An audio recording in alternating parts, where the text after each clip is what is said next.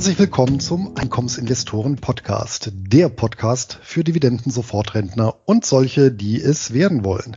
Mein Name ist Luis Pazos. Ich betreibe den Finanzblog nur Bares ist Wahres.de rund um das Thema Hochdividendenwerte und ausschüttungsstarke Geldanlagen. Auch von mir herzlich willkommen zu unserem Format. Mein Name ist Anton Kneupel und ich betreibe den YouTube-Kanal Dividende, auf dem ich regelmäßig Beiträge für einkommensorientierte Anleger veröffentliche.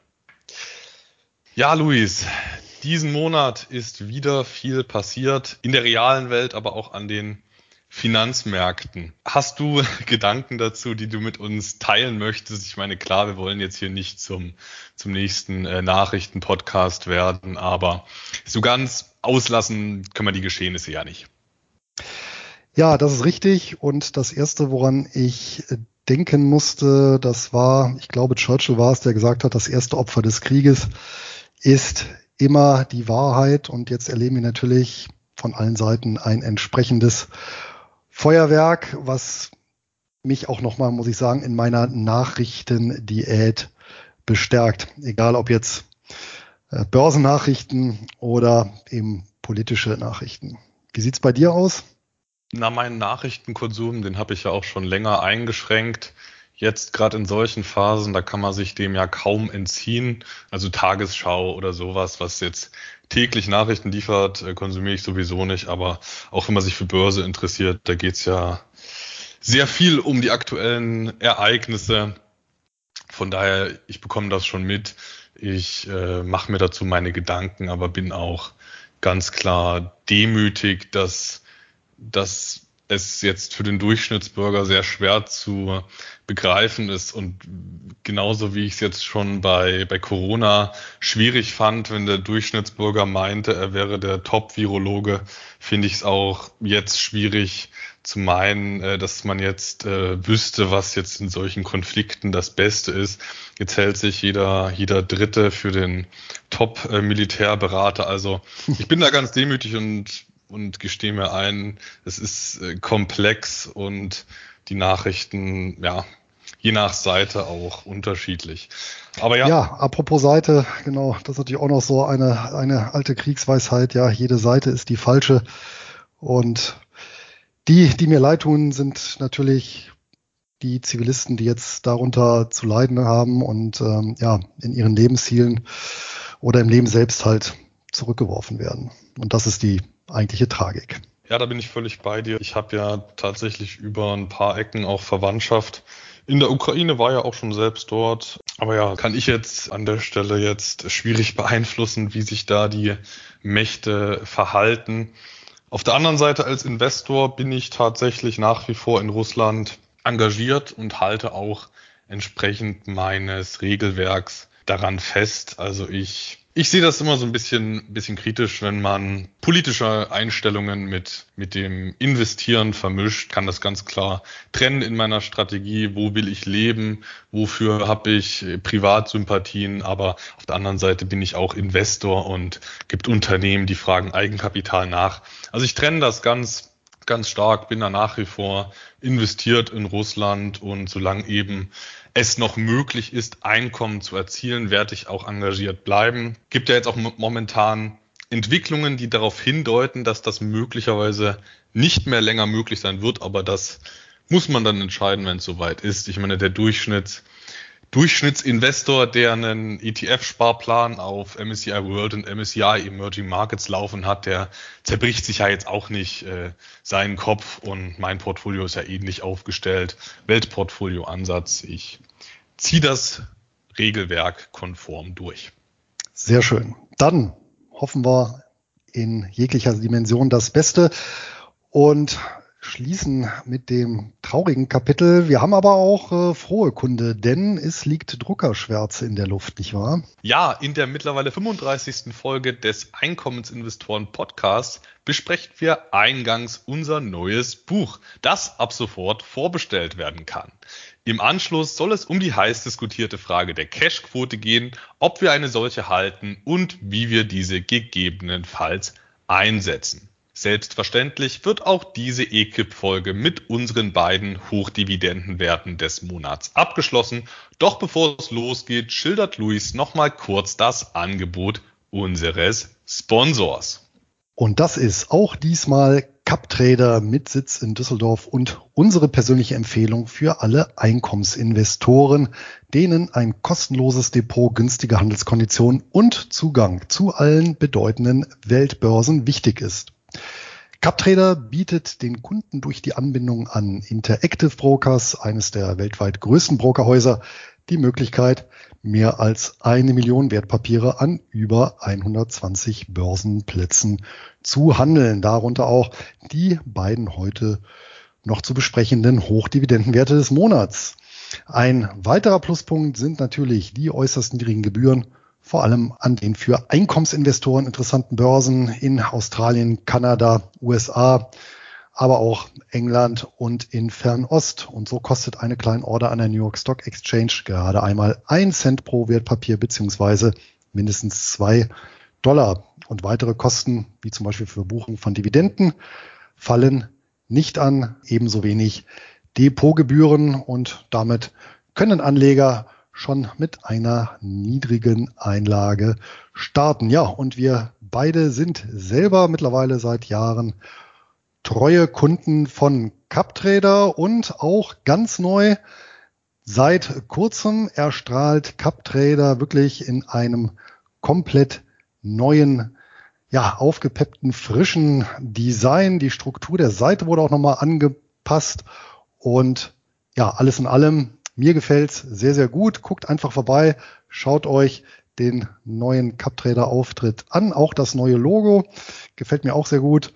Und wer ein Konto bzw. Depot eröffnen möchte, kann dies über ekip.captrader.com. Da gibt's auch noch eine kleine Dreingabe von uns.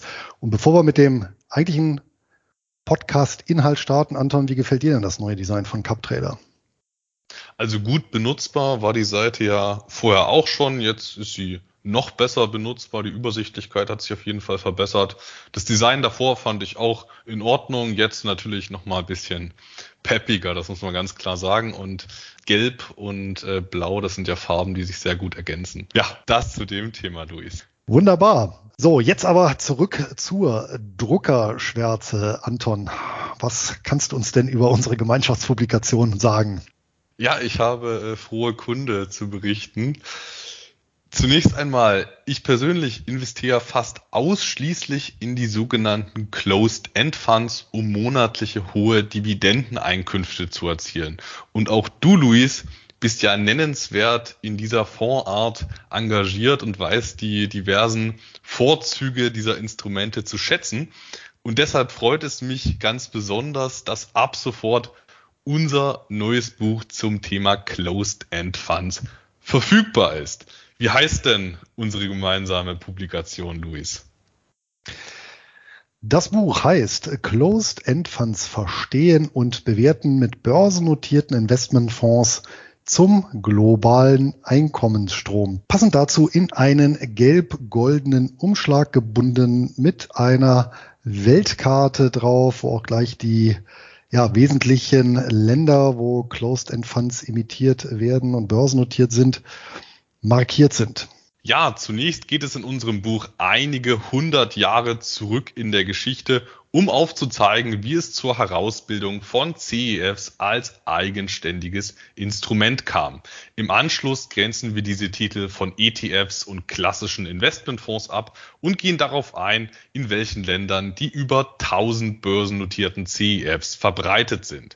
Wir erklären außerdem, warum Closed-End Funds gerade für einkommensorientierte Anleger so interessant sind, wo die konkreten Chancen und Vorteile dieser Fondsart liegen, welche Punkte vor dem Kauf eines CEFs unbedingt geprüft werden sollten und schließlich zeigen wir konkrete Umsetzungsideen in Form von CEF Musterportfolios und noch einiges mehr. Insgesamt über 250 Seiten umfasst der Titel. So ist es und das Erscheinungsdatum ist der 22. März 2022. Ab dann kann das Buch geliefert werden in der Taschenbuchversion kostet der Titel 18 Euro, als Kindle 13,99 Euro.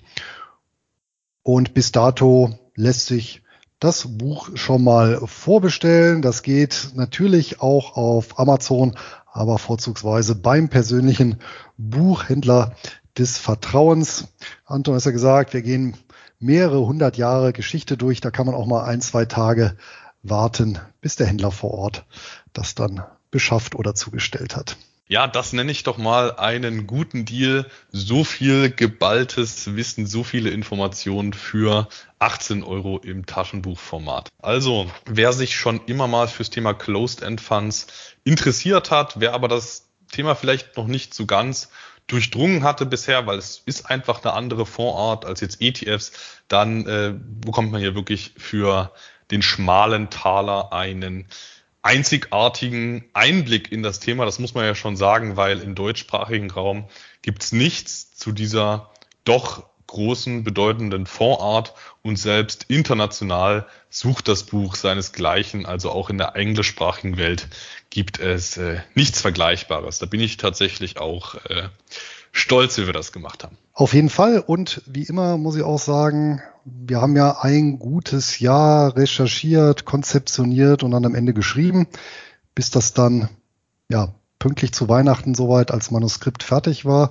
Und dabei muss ich auch sagen, habe ich halt wieder eine Menge gelernt, Neues gelernt. Äh, wir haben auch einiges ausdiskutiert. Also das war auch äh, für uns, muss ich sagen, also zumindest für mich ein, ein interessanter Prozess. Und ich möchte bei der Gelegenheit auch den Herren Hodolic und Schudok sowie der Frau Bauriedel allesamt vom Finanzbuchverlag für die wirklich tolle Betreuung, Städtebetreuung, für die Anregungen und Vorschläge ja, auf dem Weg ganz herzlich danken und äh, freue mich, dass wir da ein so schönes äh, Gemeinschaftsprojekt äh, jetzt lancieren können. Ja, ist ja mittlerweile dein, dein zweiter Titel beim, beim Finanzbuchverlag. Auch nochmal Glückwunsch äh, von mir dazu an dich, Luis. Aber jetzt zum, zum zweiten Thema, zum zweiten interessanten Thema der Folge, nämlich Cash Management, Cash Quote.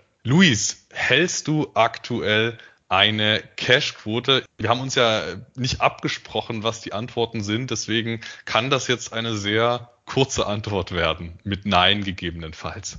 Ja, ich antworte mit dem Titel des äh, 1996er Hits von Fettes Brot, also mit einem klaren Jein. Das liegt daran, dass ich tatsächlich kaum Liquidität auf den Depotkonten halte, sondern ja, wer mich schon ein bisschen länger verfolgt, der weiß das ja, dass ich im Prinzip meinen defensiven Depotanteil also das, was ich nicht hohen Schwankungen durch Aktien, also aktienähnliche Wertpapiere aussetzen möchte, das halte ich eben in Form, ja, besagter gedeckter Preferred Shares, da haben wir auch schon mal eine Folge zu gemacht, um hier eben, ja, nicht das Geld äh, zinslos liegen zu lassen, sondern eben hier noch, ähm, ja, zusätzlichen Ertrag mitzunehmen. Und da nehme ich dann auch in Kauf, dass bei einem periodischen Crash dann ein paar Prozentpunkte runtergeht. Ja, in der Regel ja nicht viel. Wenn man es jetzt auch wieder vergleicht, zum Beispiel im, äh, im vorletzten Jahr muss man jetzt schon sagen, äh, im Frühjahr, als die Aktienmärkte ja doch erheblich gecrasht haben, die wirklich ganz konservativen gedeckten Preferred ähm, sind hier um ja irgendwo zwischen fünf und zehn Prozent runtergegangen, also in etwa so viel wie ein Korb aus A bis Triple A geratete Staatsanleihen rund um die Welt. Ja, also die haben also diesen, diesen, diesen Sicherheits- oder Anleihe-ähnlichen Charakter und den nutze ich halt eben als Cash-Ersatz und eine Cash-Quote, in dem Sinne also wirklich Liquidität halte ich dann äh, nicht. Wie sieht's bei dir aus? Also wenn man das Ganze jetzt auf meiner äh, gesamten, in meiner gesamten Vermögenssituation betrachtet, dann würde ich eine Cash-Quote halten.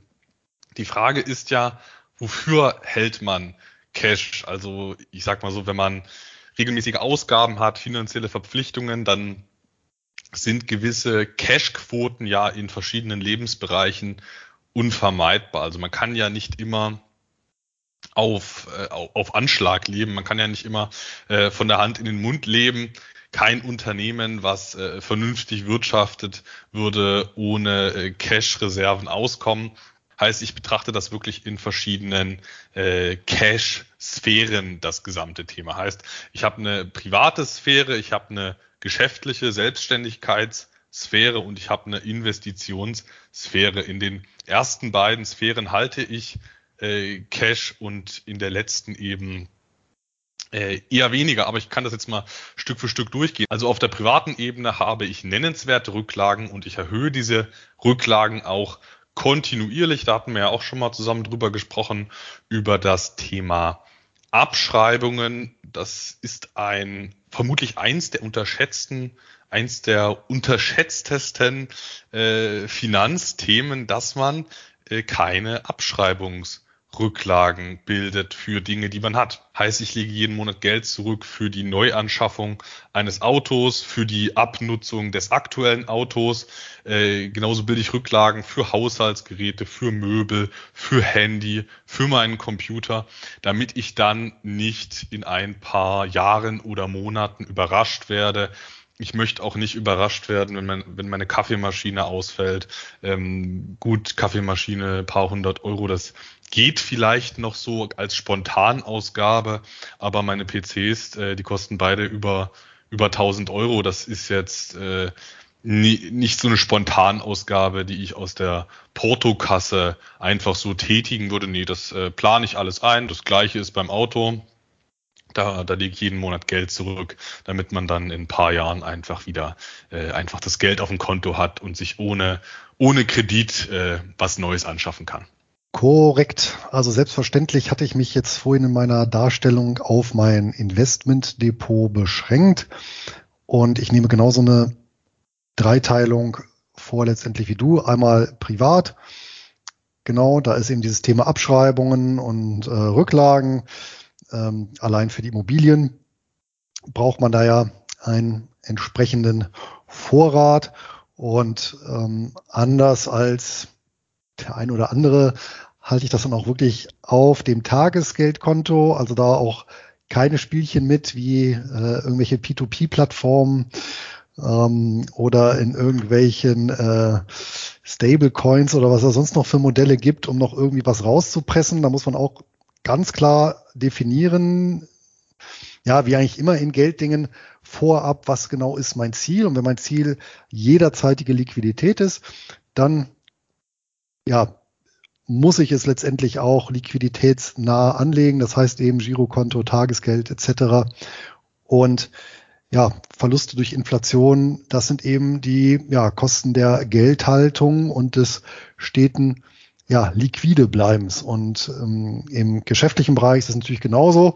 Ich glaube, das größte Konto ist ja auch das, das Steuerkonto, wo ohnehin dann von jeder Einnahme im Prinzip die Hälfte automatisch drauf fließt und ja, um dort keine bösen Überraschungen zu erleben. Also alles, was so Umsatzsteuer und dann Einkommensteuer äh, betrifft, ist dann damit abgedeckt.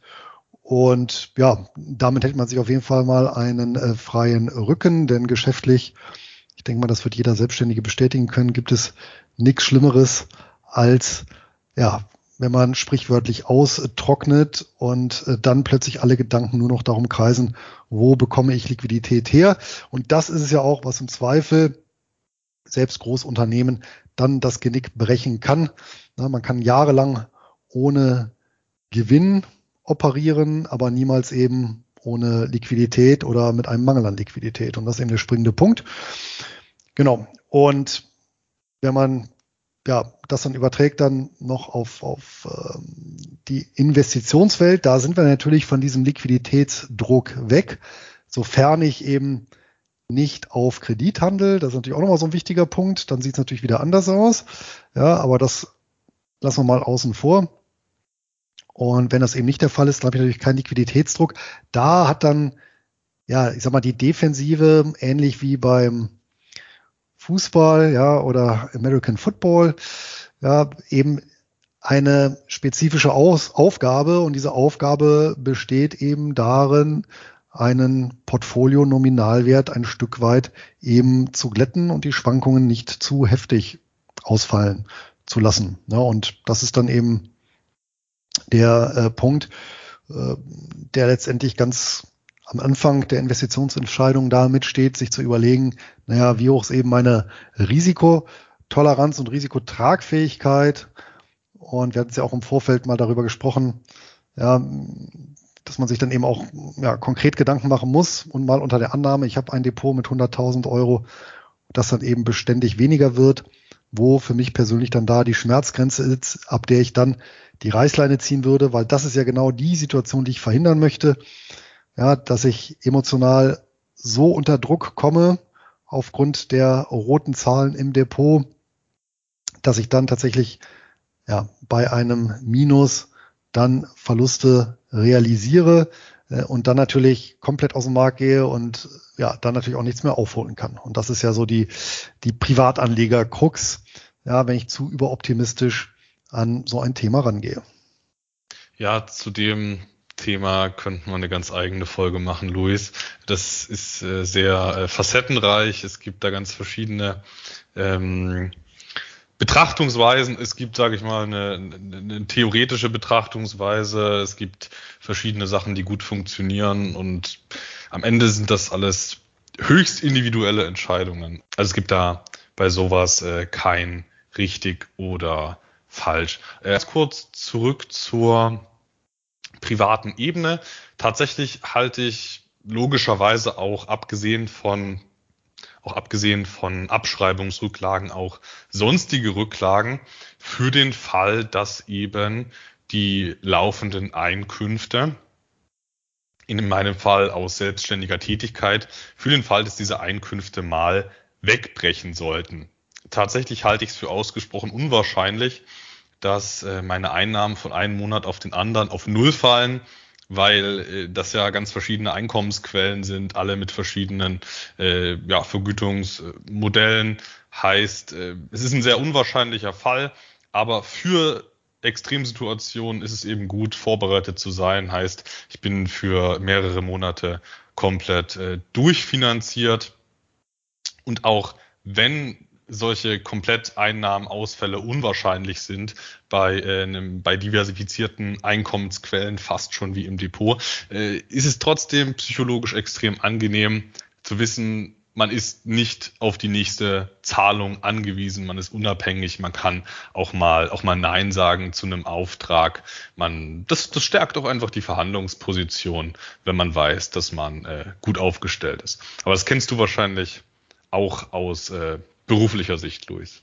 Ja, selbstverständlich. Und dann sieht man natürlich die, eine Gesamteinkommensbilanz und je mehr Quellen da vorhanden sind, desto mehr Rückendeckung gibt das natürlich einer Person und äh, im Idealfall, ja, wenn man komplett auf Kapitaleinkommen unterschiedlichster Art zurückgreifen kann, die dann noch in zuzüglich einem Sicherheitszuschlag dann wirklich das übersteigen, was man monatlich dann eben benötigt oder eben periodisch benötigt, dann ist das sicherlich eine sehr kommode Situation, beziehungsweise ich denke mal gerade für uns so als Einkommensinvestoren letztendlich auch das finale Ziel, ja, dass wir uns wirklich da unsere Privatrente eben ja zum Zeitpunkt X aufgebaut haben. Und ja, das hilft auf jeden Fall ähm, zum einen in ja, bestimmten Lebenssituationen ähm, ja eben nicht ökonomischen Zwängen äh, sich zu unterwerfen, ja, wo ich das tatsächlich das erste Mal praktisch tatsächlich genutzt habe, äh, die Möglichkeit eben des Kapitaleinkommens ähm, zur Arbeitszeitreduktion, das war tatsächlich, als die Kinder gekommen sind.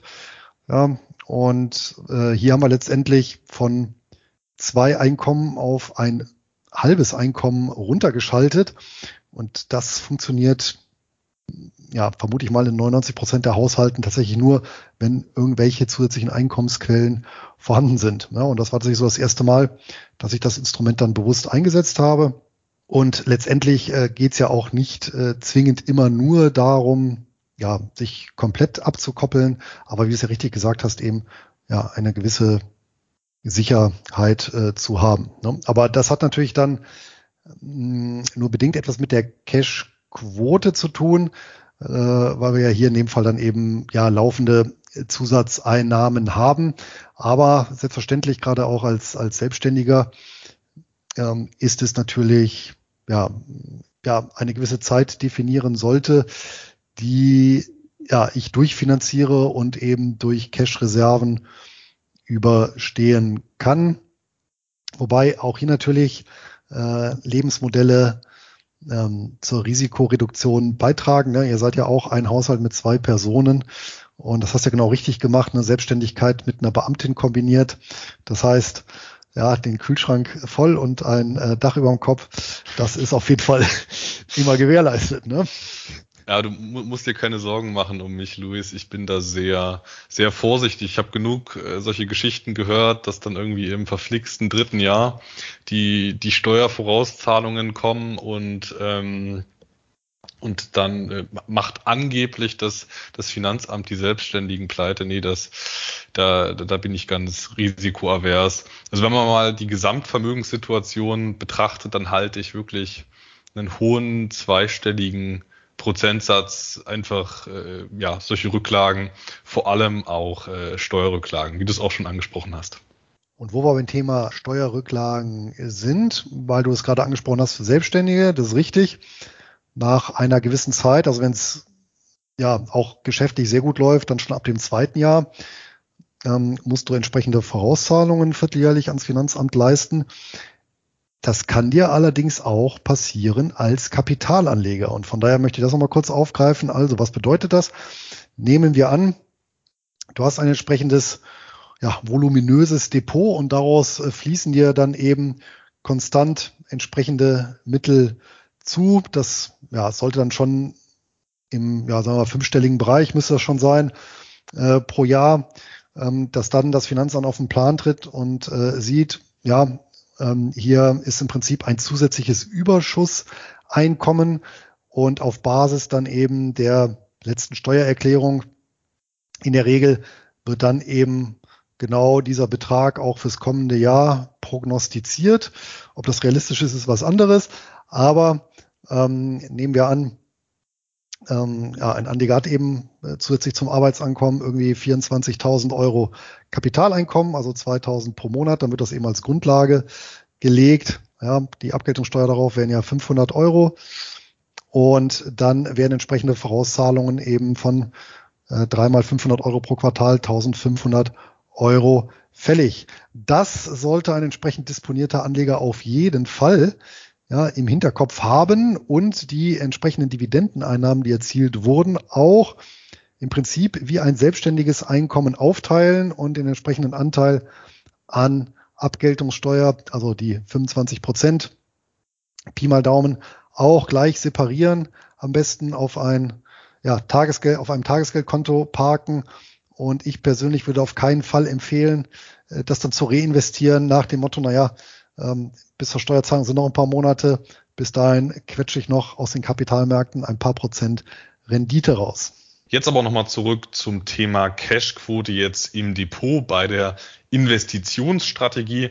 Also ich investiere jeden Monat äh, meist äh, vierstellige Beträge an der Börse, schicke ich auf mein Depot. Zusätzlich erhalte ich jeden Monat ja einige hundert Euro an Ausschüttungen. Das sorgt effektiv immer für eine leichte Cashquote. Ich nehme an, das wird bei dir auch so ähnlich sein.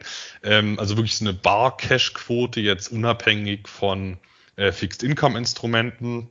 Diese Cashquote wird bei mir aber regelmäßig wieder auf äh, nahe Null reduziert. Also ich lege meinen monatlichen Investitionsbetrag dann meistens direkt auch äh, an. Also ich handle meistens ein bis zweimal pro Monat und dann ist das Ganze wieder äh, sehr niedrig. Ja gut, bei mir auf dem Dividendendepot, die ja in Anführungsstrichen Cashquote, also die Defensivquote, die ist natürlich deutlich höher, ist natürlich altersgerecht entsprechend. Und bei mir ist es aber auch so, ich äh, warte eben das bekannte halbe Jahr ab. Also ich rebalanciere ja zweimal im Jahr, einmal Januar, einmal Juli. Und dementsprechend ähm, ist es bei mir so, dass sich dann über ein halbes Jahr ja die Dividenden dort sammeln. und ja, dann der Reinvestition harren und zwischendurch schaue ich gar nicht rein. Ja, im Endeffekt heißt es in meiner Strategie, dass ich keine strategische Cash-Reserve halte, weil auch meiner Meinung nach eine solche bei einem einkommensorientierten Ansatz keinen Sinn macht. Also diese klassische Cash-Quote, ähm, wie sie ja von vielen propagiert wird. Viele, viele Fondsmanager sagen ja jetzt ganz stolz, wir haben 20 Prozent äh, Cash-Quote. Jetzt in solchen Phasen, wo es mal ein bisschen fällt, da sind sie ganz stolz auf ihre Cash-Quoten. Und äh, wenn die Märkte steigen jahrelang, da wird das totgeschwiegen. Das nur mal als Kommentar zu diesen äh, stolzen Fondsmanagern. Also in meiner Strategie sehe ich den Sinn davon nicht. Es ist ja nicht Ziel meiner Strategie, den Drawdown zu minimieren oder den Markt zu timen oder kurzfristig Rendite zu maximieren. Nein, ich will ein stetiges, hohes Kapitaleinkommen, mit dem ich dann auch meinen Ruhestand äh, finanzieren kann. Also das, das ist die Ausgangslage. Ich will ein hohes, stabiles Kapitaleinkommen mit dem ich dann mal meine Miete bezahlen kann, mit dem ich was zu essen kaufen kann, mit dem ich einen Urlaub finanzieren kann im Alter. Und ich betreue ja auch zahlreiche Anleger eins zu eins. Eins zu eins Betreuung dann meistens eben mit Konten im, im siebenstelligen Bereich. Also es geht da schon um äh, nennenswerte Beträge und das ist jetzt meine Erfahrung von solchen Kunden, dass sich bei denen, zumindest die ich bisher betreut habe, da nicht die Frage nach strategischen Cash-Reserven äh, stellt. Also nicht die Frage nach solchen Markttiming-Cash-Reserven. Also dass man eine Defensive aufbaut im Depot, dass man auch eher chancenorientierte Positionen hat im Depot. Also solche grundlegenden Überlegungen, die sind extrem wichtig, weil bei siebenstelligen Konten, da geht immer Sicherheit vor Rendite, das ist, das ist klar. Aber da, da geht es nicht darum, hier jetzt äh, den Markt zu timen, weil jetzt mal, um es auch mit einer Zahl zu machen, wenn du 5000 Euro Dividende im Monat hast und das ist bei siebenstelligen Summen absolut konservativ machbar. Also äh, das ist noch äh, niedrig angelegt. Wenn man 5000 Euro Dividende pro Monat hat und man weiß, diese Einnahmen sind sicher, äh, zumindest relativ sicher, nachhaltig verdient. Absolute Sicherheit gibt es sowieso nicht, aber man weiß, diese Einnahmen werden verdient, die werden mit hoher Wahrscheinlichkeit auch weiter fließen, weil man das Ganze eben auch durchdacht hat in der Portfoliostruktur. Dann kann man sich auch mal zurücklehnen und äh, ganz nach dem Motto eben äh, cool bleiben und Dividenden kassieren. Also es ist auch was, was ich beobachte, dass viele eben noch nicht in dieser Situation sind, dass sie davon leben oder beziehungsweise, dass sie halt auscashen, äh, ihre, ihre Ausschüttungen und dass sie deswegen eben auch noch nicht so richtig in dieses Mindset reinkommen. Und äh, ich habe das jetzt tagtäglich in meiner, in meiner Selbstständigkeit, Kunden, die, die schauen eben auf das Einkommen. Und äh, wenn man weiß, dass diese Zahlungen sehr sicher sind, dass die nachhaltig gezahlt werden, wieso soll man dann jetzt äh, Panik kriegen, wenn es mal zehn Prozent runtergeht? Ähm, das nur mal äh, mein Statement dazu. Also ich sehe überhaupt keinen Grund, bei einer auf Einkommen ausgerichteten Strategie äh, 20 Prozent Cash zu halten. Das jetzt aber auch wirklich so aus einer, aus einer theoretischen Denkweise. Wer sagt, er hält's anders jetzt psychologisch nicht aus, außer mit äh, 20 Prozent Cash, weil, weil er das einfach für sein Wohlbefinden braucht, damit er auch jede Krise als Chance sehen kann und dann nicht so unruhig schläft und das sein Grund ist, warum er es durchhalten kann, dann ist das was ganz anderes, weil durchhalten, das ist ja die Devise und wenn die, wenn die 20-prozentige Cashquote das dann ähm, ja, zufriedenstellt, dann, dann ist es doch schön. Ähm, ich betrachte es halt immer so aus, aus der äh, Portfolio-theoretischen Sichtweise. Da hast du auch absolut recht. Ich halte auch nichts davon, von einer ja, strategischen äh, Cash-Reserve, um irgendwie den Markt out zu performen, also sprich, ja, möglichst äh, günstig äh, zu einem bestimmten Zeitpunkt hier das Cash zu investieren, dann möglichst äh, vorteilhaft dann das Ganze wieder rauszuziehen. Allein wenn man sich mal die Verteilung der Renditen über die Zeit und über die einzelnen Titel in beispielsweise einem Index mal anschaut, dann wird man feststellen, dass das extrem Pareto verteilt ist und das grenzt dann schon ein, ein Wunder, hier wirklich immer das oder zumindest schon äh, häufig genug das, das richtige Händchen zu haben.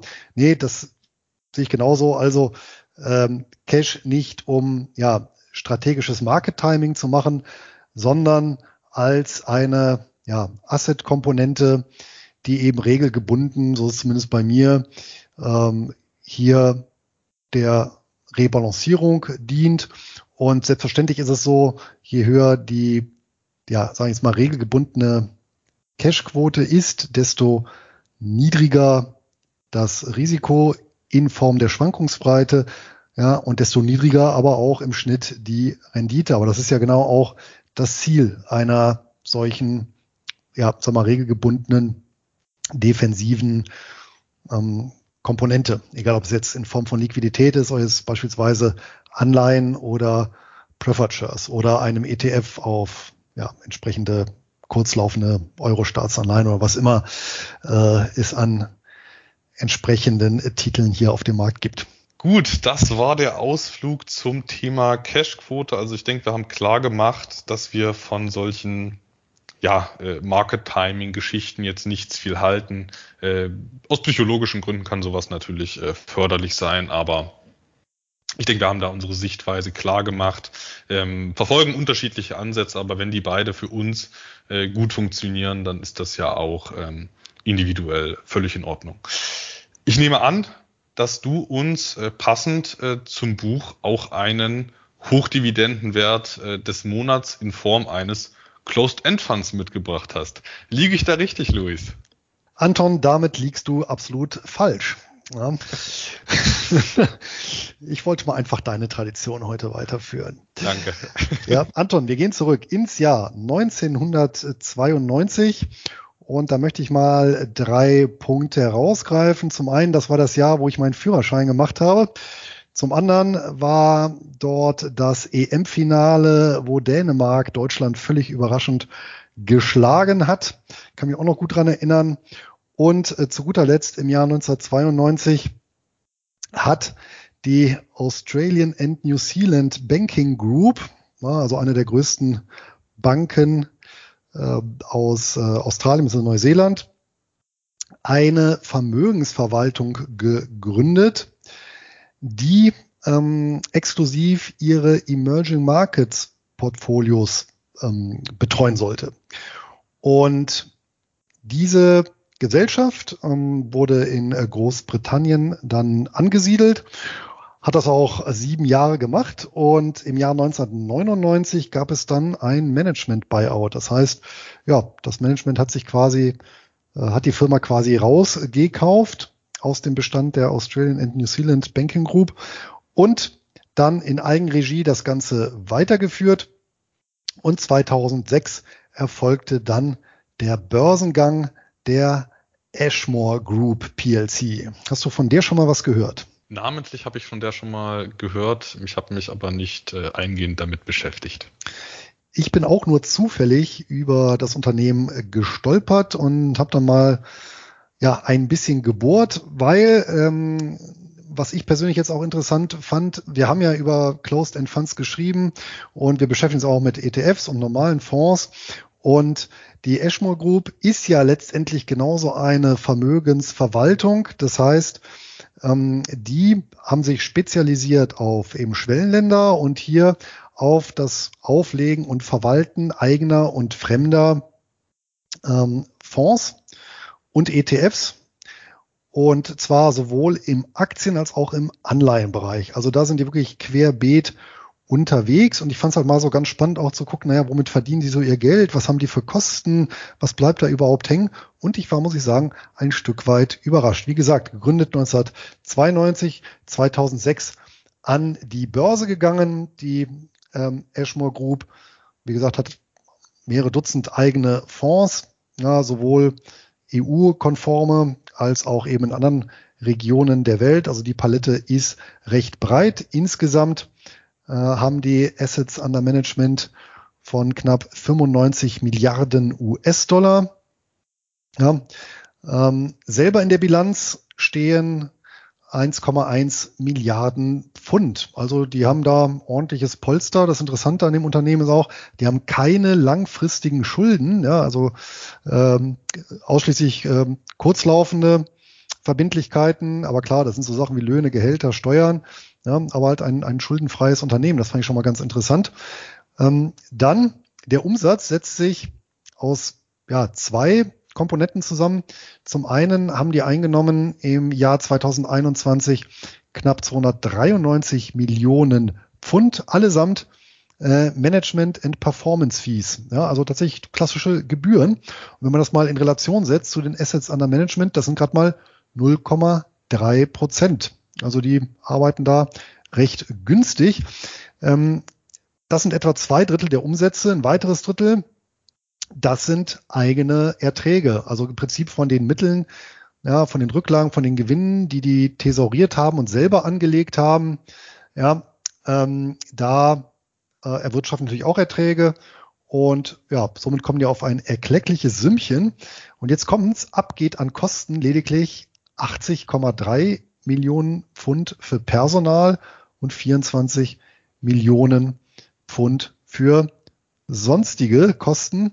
Und damit kommen wir auf einen Jahresüberschuss in 2021 von sage und schreibe knapp 242 Millionen Pfund. Ja, das äh, finde ich dann schon in dieser Relation ganz beachtlich. 298 Mitarbeiter hat das Unternehmen, also auch relativ überschaubar.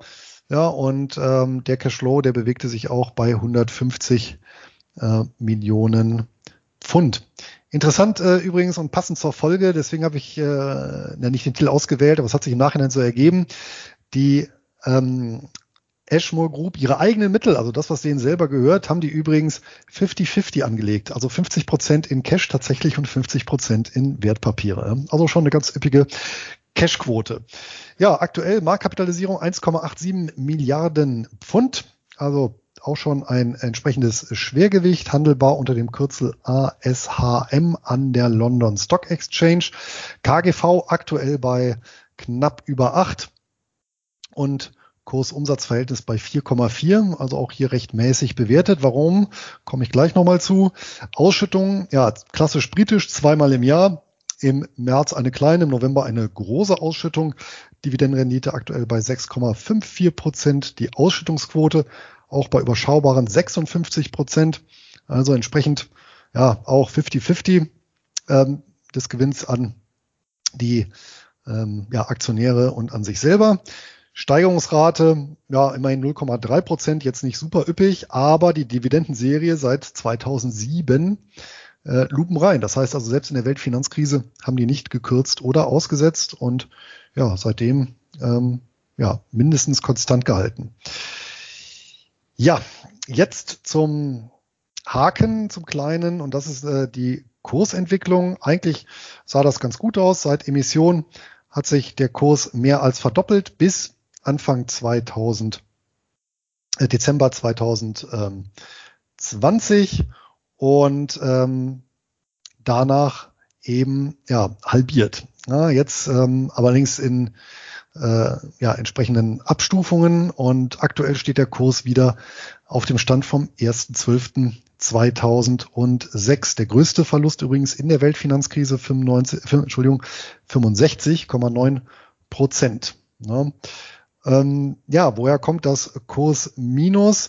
Ja, natürlich auch ganz klar, wenn ich im Emerging Markets Bereich bin und da haben wir natürlich wieder das Thema vom Anfang, sprich Russland, dann äh, wird oder es ist absehbar, da natürlich, dass die betreuten Volumina hier deutlich ähm, runtergehen, auch gerade im Vergleich zu vielleicht einer Fondsgesellschaft oder einer Managementgesellschaft, die ja eher äh, Fonds aus der ähm, aus Industrieländern betreut, also, ähm, Aktien äh, entsprechend im Bestand hat aus Industrieländern, weil natürlich die Emerging Markets hier deutlich stärker schwanken. Ja? Und äh, insbesondere jetzt äh, seit ja, Dezember letzten Jahres hat es da mal einen ja, äh, eine Abwärtsbewegung gegeben. Da wurde schon sehr frühzeitig äh, ja, die Entwicklung jetzt der letzten Tage eingepreist. Ähm, die letzten 52 Wochen bewegte sich der Kurs zwischen 440 und 258 Pence. Aktuell notiert der Kurs am unteren Rand. Aber angesichts des, ja, der, des gesamten Zahlenwerks äh, für mich äh, mit dem Abstrich äh, Kursentwicklung Maximalverlust macht das für mich acht von zehn goldene Eier legende Gänse. Ja, Anton, was hast du uns denn Schönes mitgebracht? Und ich vermute mal, du hast das Ganze umgedreht und stellst uns doch glatt einen Closed-End Fund vor. Ja, Luis, da hast du heute mal richtig mit ins Value-Horn geblasen. ja, momentan äh, sprechen ja viele über Dividendenaktien raus aus Growth rein in Value. Und das war tatsächlich ein Grund für mich, mal wieder mehr in Richtung der sogenannten Wachstumsaktien zu schauen, um zu prüfen, ob es da in meinem Zielportfolio eventuell Nachkaufgelegenheiten gibt und die gibt es durchaus. Für alle Investoren, die jetzt im Moment nicht noch auf den Dividendenstrategiezug aufspringen möchten, aber dennoch regelmäßige Barerträge anstreben, habe ich deshalb heute einen ausschüttungsstarken Fonds mitgebracht, der ganz klar auf wachstumsstarke Unternehmen setzt. Und ganz im Sinne der Buchveröffentlichung ist es natürlich ein Closed-End Fund, Luis. Sehr fein. Dann schieß mal los. Was ist denn das für einer? Ja, die Rede ist vom Royce Microcap Trust. Hierbei handelt es sich um eine Sammelanlage in der Struktur eines CEFs. Aufgelegt wurde das Ganze im Jahr 1993 mit Domizil in den Vereinigten Staaten, also im nach Titelanzahl größten CEF-Markt, aber tatsächlich nicht volumenstärksten CEF-Markt. Wer sich fragt, was der nach Volumen tatsächlich größte CEF-Markt ist, der wird sich wohl das Buch kaufen müssen. Aber was macht eigentlich der Royce Microcap Trust? Ja, dieser US-amerikanische Traditions-CEF, der investiert breit gestreut ohne sektoralen Schwerpunkt in US-amerikanische Aktiengesellschaften mit Schwerpunkt auf niedrig kapitalisierten, aber eben börsennotierten Unternehmen gibt ja auch die Möglichkeit, dass CEFs außerbörsliche Beteiligungen tätigen in Form von Private Equity, Venture Capital, Private Debt und so weiter. Aber nein, hier geht es wirklich um niedrig kapitalisierte börsennotierte Unternehmen. Und dafür ist ja auch so ein CEF-Konstrukt so genial, weil der CEF ja nicht bei äh, Nachfrageschwankungen des Fonds dann Beteiligungen veräußern muss oder ständig dazu kaufen muss. Nein, so ein CEF hat ein sehr stabiles Fondsvolumen und kann auch in Märkten, wo eigentlich hohe Spreads bestehen, mit sehr guten Ergebnissen investieren. Das ist äh, mal wieder so ein Vorteil von CEFs. Aber ja, ich will jetzt hier auch nicht äh, zu viel aus dem, aus dem Buch vorgreifen. Die Allokation ist momentan wie folgt, dass 78 Prozent in US-amerikanischen Microcaps investiert ist, gut 14 Prozent in Kanada und äh, die restlichen Prozente dann weltweit, teilweise in Industrieländern, teilweise in Schwellenländern. Aber man merkt schon, das ist hier bei einer, bei dem US-CEF auch in dem Fall ganz klar ein auf äh, US-amerikanische Werte konzentriertes Portfolio. Aber wie generiert dieser CEF nun regelmäßige Ausschüttungen, wenn der Titel überwiegend in Microcaps investiert, die im Schnitt unter ein Prozent Dividendenrendite haben. Ja, das Ganze funktioniert so, dass man sich eine Level Distribution Policy auferlegt hat, die besagt, dass jährlich sieben Prozent in Bezug auf den NAV ausgeschüttet werden in Extremfällen kann so eine sogenannte Level Distribution Policy natürlich auch mal kassiert werden. Das gab es schon mal in der Finanzkrise. Also wenn einfach überhaupt keine Kursgewinne vorhanden sind und man ansonsten den äh, Kapitalstock äh, komplett angreifen würde, dann, ähm, dann muss man so eine Level Distribution Policy kassieren. Aber ansonsten kann über die äh, kontinuierliche Realisierung von Kursgewinnen eben auch ein äh, kontinuierliches Einkommen erzielt werden. Das Ganze aber selbstverständlich nicht so verlässlich, als wenn man jetzt auf äh, Dividendenaktien oder Fixed Income Instrumente oder eine Optionsstrategie setzen würde. Ich halte es aber in einem breit aufgestellten Einkommensdepot für absolut vertretbar, auch auf Kursgewinne als Einkommensquelle zu setzen.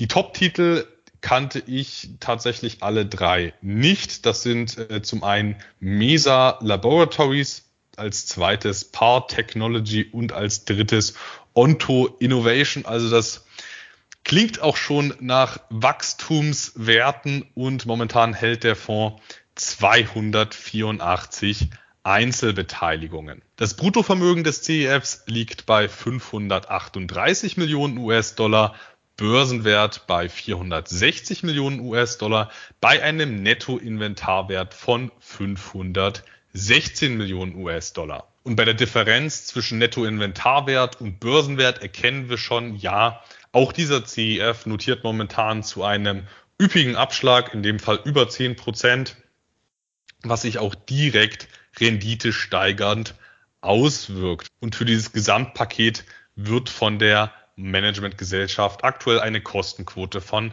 1,09 Prozent in Rechnung gestellt. Das ist jetzt nicht sehr günstig. Die historischen Renditen waren aber sehr gut, wie gesagt, seit 1993. Also das ist jetzt hier nicht so, dass das ein äh, Indexschmuser ist. Nein, man hat hier über 90 Prozent äh, Portfolioabweichung im Vergleich zum Russell 2000.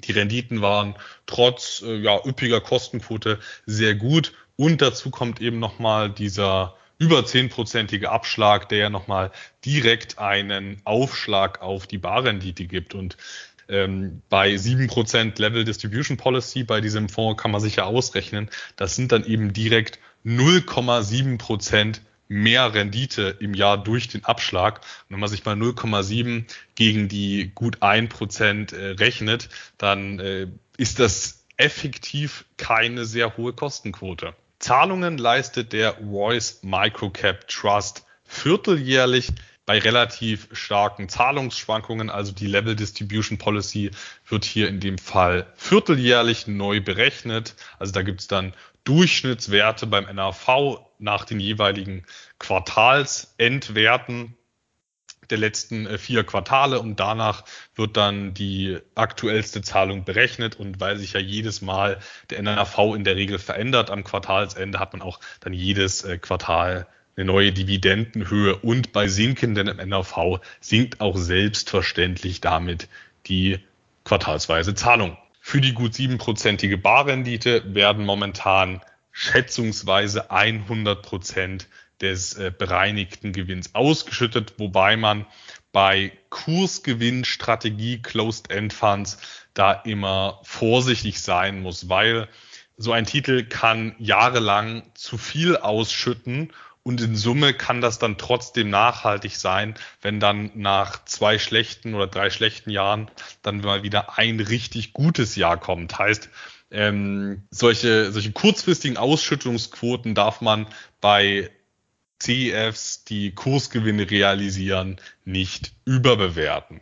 Gesteigert werden konnten die Zahlungen über die letzten fünf Jahre, was einfach auf den gestiegenen NAV zurückzuführen ist. Im Schnitt waren das vier Prozent im Jahr. Zahlungsserie besteht aber erst seit 2020. Da gab es NAV rückgangsbedingt auch Absenkungen. Momentan weist der Voice Microcap Trust auch eine leichte Verschuldung aus, in dem Fall vier Prozent. Das erachte ich aber als wirklich vernachlässigbar. Genauer müsste man hinsehen, wenn dann jetzt hier 15 oder 20 Prozent stehen würden. Die Kurs- bzw. NAV-Entwicklung war langfristig betrachtet sehr neutral. Nach der Finanzkrise ging es aber ordentlich nach unten, was in einem NAV-Verlust von fast 70 Prozent am Ende gemündet ist. In Summe bekommt der Royce Microcap Trust, der doch ein kleiner antizyklischer Kandidat ist, der ja überwiegend auf äh, wachstumsstarke Unternehmen setzt mit Kursgewinnstrategie. In Summe erhält er acht goldene Eier liegende Gänse. Abzüge gab es bei der Ausschüttungsquote, da gab es eine gelbe Ampel, ebenso bei der Zahlungsserie, aber auch für die Kurs- bzw. NAV-Entwicklung seit der Finanzkrise. Für den Maximalverlust gab es die rote und in Summe sind das dann die acht. Und wer jetzt sagt, dass er sich diesen eher antizyklischen Kandidat zu über 10% Discount ins Depot legen möchte, der kann das mit dem Kürzel RMT an der New York Stock Exchange. Na, wunderbar. Dann sind wir durch und können nach diesem 8 zu 8 den Sack zumachen mit der üblichen Belehrung im Beritt, nämlich erstens immer dran denken, Wertpapiere sind mit Verlustrisiken behaftet. Zweitens, wir übernehmen keine Haftung für die Nutzung oder Nichtnutzung der Informationen. Drittens, je nachdem, wann ihr den Podcast hört, können die durchgegebenen Datenzahlen, Fakten nicht mehr aktuell sein. Viertens, alle unsere Aussagen sind keine Anlageempfehlungen, sondern unsere persönliche Meinungsäußerung. Und fünftens sind wir beide als Investoren aktiv und somit besteht die Möglichkeit, dass wir Wertpapiere erwähnen, die wir zu handeln beabsichtigen oder im Bestand haben. Interessenskonflikte können also nicht ausgeschlossen werden. Beispielsweise habe ich die Ashmore Group im Depot. Wie sieht's bei dir, Anton, aus? Nein, aber ich habe einen anderen Royce Fund im Depot. Naja, das zählt ja dann streng genommen gar nicht. Gut. Wenn ihr jetzt noch Fragen, Sorgen, Nöte oder Verbesserungsvorschläge habt, schreibt uns gerne. Wir freuen uns über jede Rückmeldung zu Themen oder eben Möglichkeiten hier, den Podcast enger an euren Wünschen auszurichten. Nutzt die Kommentarfunktion direkt unter der Folge oder schreibt uns eine Mail unter Einkommensinvestoren at nurbaresiswahres.de und wer keine Folge mehr verpassen möchte, kann uns auch direkt abonnieren oder über unsere Kanäle folgen. Und wer keine Folge mehr verpassen möchte, der kann den Podcast auch direkt abonnieren oder uns über einen unserer zahlreichen Kanäle folgen. Das war's für heute. Bestellt das Buch vor oder kauft es ab dem 22.03. Closed End Funds verstehen und bewerten. Auf bald eine ertragreiche Zeit. Euer Luis.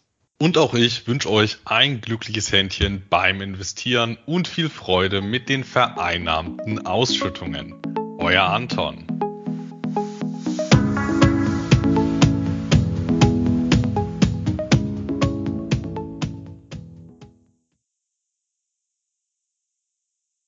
Get ahead of postage rate increases this year with Stamps.com. It's like your own personal post office. Sign up with promo code PROGRAM for a four week trial plus free postage and a free digital scale. No long term commitments or contracts. That's Stamps.com code PROGRAM.